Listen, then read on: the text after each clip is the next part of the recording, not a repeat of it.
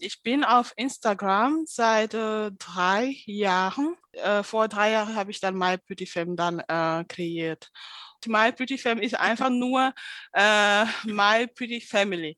Und als ich das aufgemacht habe, die Seite, habe ich nur, wollte ich einfach nur über das Leben als Mama und das Alltagsleben äh, in der Familie und äh, wie es ist, so wie mein Kind, so wie alle Müttern, wenn man als neue Mama dann, also das erste Kind, da mein Kind kann laufen, mein Kind hat so, äh, ist ein Jahr geworden, mein Kind hat äh, zum ersten Mal äh, seinen ersten Zahn bekommen und so.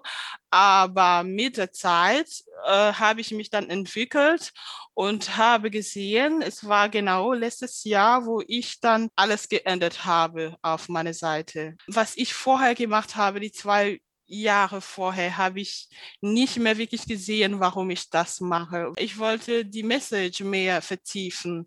Ich wollte mehr real sein. Es ist nicht alles süß, es ist nicht alles schön. Es kann auch, es gibt auch Seiten, es gibt Tabus, es gibt Sachen, die man einfach in der Mutterschaft nicht so richtig in den Medien zeigt. In diese Richtung habe ich mich dann entwickelt. Uh, My Pretty Femme ist von My Pretty Family zu uh, Body Positivity geworden, zu Body Confidence, zu uh, Women Empowerment, zu die andere Seite ist auch, dass ich bin eine Migrantin. Ich bin Kamerunerin und lebe in Deutschland seit zehn Jahren und habe Kinder, bin zu einem Deutschen verheiratet und wollte dann genau zeigen, dass diese Seite, die man nicht so richtig in äh, Seiten so wie Instagram oder ähm, ja, sieht. Nadia, um, was is Migrant Moms Mic? So Migrant Moms Mic is uh, an empowerment radio program to support and uh, help other migrants mom in Germany. We have the idea because we are migrant moms and um, like we just noticed that it's double responsibilities. I mean being a mom is a huge responsibility but being a migrant mom and um, in Germany, I mean, no matter where, but like in Germany, also like make your responsibilities double regarding to the yeah complicated system here and all the problems that the migrants can face it here. So we thought it's a good idea to have migrants mom Mic. Um, ich stelle dir Joyce die gleiche Frage. Was ist African Women in Europe? Was macht ihr da genau? Also African Women in Europe is an organization that started almost 15 years ago. And our aim is to bring women, to empower women together and to, to have a a platform where we can exchange knowledge and uh, and pull each other, especially especially for the women, as you have heard from Nadia and Estelle, that uh, when you come here, you're very lonely. Um, we come with big ambitions when we come from here. I come from Kenya, so the platform is especially for that. For 15 years, uh, we have had so many projects. We have seen women who have really moved from one level to another one by seeing another woman doing great work. Auf ihre Weise, auf ihre Seite, aus dem Medium, den sie ausgewählt hat, versucht, andere Frauen zu empowern, aber auf unterschiedlichen Seiten. Bei dir, Estelle, habe ich gehört, es gibt verschiedene Tabus, die man, worüber man nicht spricht ähm, in der Motherhood, in Mutterschaft. Vielleicht willst du ein bisschen mehr darüber sagen, über diese Tabus, die du vorhin erwähnt hast. Als ich von Tabus geredet habe, eigentlich habe ich gemeint, die Veränderungen, die Veränderungen von äh, zum Beispiel die Veränderungen von dem Körper von der Frau nach der äh, Schwangerschaft nach der Entbindung. Das, es wird nicht richtig so äh, darüber geredet. Es wird immer im Hintergrund getan. Und äh, wenn zum Beispiel, seit ich das angefangen habe auf Instagram, wenn zum Beispiel eine Mutter das macht, wird es immer so gleich kritisiert und gleich so richtig so gehatet. Das ist, deswegen habe ich das als Tabu genannt, weil unsere Gesellschaft hat das noch im Kopf oder wird es noch so behalten, als würde das nicht unsere Wahrheit sein? Aber wir Müttern, wir haben die Kinder in der Welt gebracht, wir haben neun Monate, äh, wir waren neun Monate schwanger. Und der Körper ändert sich die Meinungen ändern sich, äh, die, der Kopf ändert sich, alles ändert sich äh, äh, durch die Mutterschaft. Und darüber wird nicht richtig geredet. Es wird nur, was gezeigt wird, ist, dass man ist Mama, es ist schön, ein Kind zu haben, es ist schön, schwanger zu sein, es ist schön, dann zu stillen zum Beispiel. Aber nein, du darfst aber nicht im Publik stillen. Du musst dich verstecken, wenn du stillst. Du musst das machen. Dein Körper darfst du nicht mit. Und all diese Veränderungen darfst du nicht zeigen, weil du eine Mutter bist. Was wir aber schon vergessen ist, dass wir als Mütter sind trotzdem Frauen, die wir waren, bevor wir Müttern geworden sind. Und ja, das darf man nicht vergessen. Und das ist, was ich dann über meine Seite dann äh, rede. Und ja. Nadia, ich habe gesehen, du hast auch ge genickt, weil du hast auch vorhin gesprochen von dieser Doppel, äh, Doppelresponsabilität, Verantwortung, die dann damit kommt.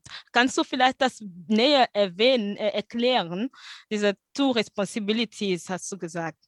Yeah, I, I, talked about like being a mom is a big responsibility, and it's not a, uh, not only about like taking care about your child or how to raise your children what to do i mean not a migrant mom just a mom and also i would i agree uh, with with uh, stella in in a way like moms always never talk about themselves I mean, whenever you are a mom, so I don't know why, but it's like, okay, you are not here anymore. Now you just give whatever you can, your best for your children. But it's not like this. I mean, everybody has to understand all this change that you talked about and how, uh, because it's it's all about, I mean, the mentality, your body, and everything. Nobody talk about that. They you just have to keep going on, supporting your children and doing everything like as a perfect mom and forget about yourself so i'm i'm I'm so happy. I mean, to to to follow you and and see the great job that you do because this is also a big uh, subject we have to talk about. But uh, our idea was more uh, migrant moms,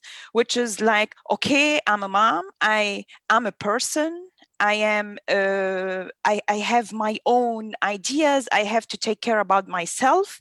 And when I am a good and healthy, that's how I can be healthy and good with my children also. Because no one, uh, I mean, damaged mom can cannot give love and real life and positivity to their children's but like being a migrant mom this is something else. Like I, I, was a mom actually in in my country before i came here but like here it was like oh my god you have to know everything about the country about the language and transfer it to your children and help them in their problems in the school in the i don't know kindergarten with the language.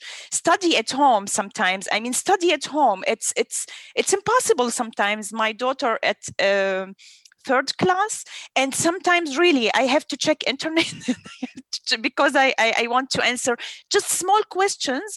And i i mean i i know i i was here before her so i got the chance to study the german language and find a job and almost um, i was prepared or good prepared to receive my daughter and welcome her here and make everything is perfect. Still everything is so difficult. So i mean the idea was what about moms who has ch- babies? Or they just came together with their children. So they don't have the chance to go to school and re- learn the language because there's always these children.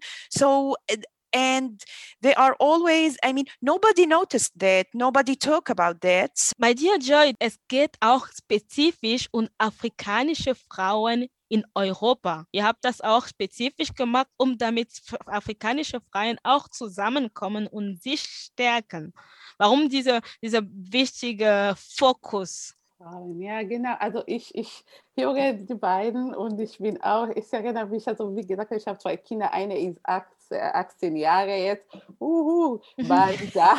Und zweite ist 14, bald. Und äh, sind beide hier geboren. Und äh, für mich, ich erinnere mich ganz genau, eigentlich, warum haben wir African Women in Europe, ist, weil ich Migrantin war hier und keine Ahnung, was, wie, wo, wie man hier, was kann man hier machen?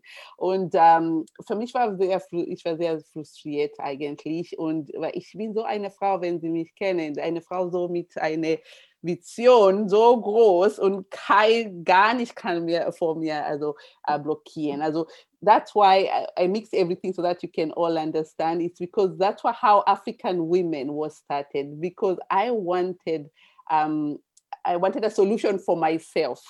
I didn't want from others. I wanted a solution for myself. I wanted to know how, when you come to Germany, how do you cope with this? How do you get along with, especially for me, racism was the worst.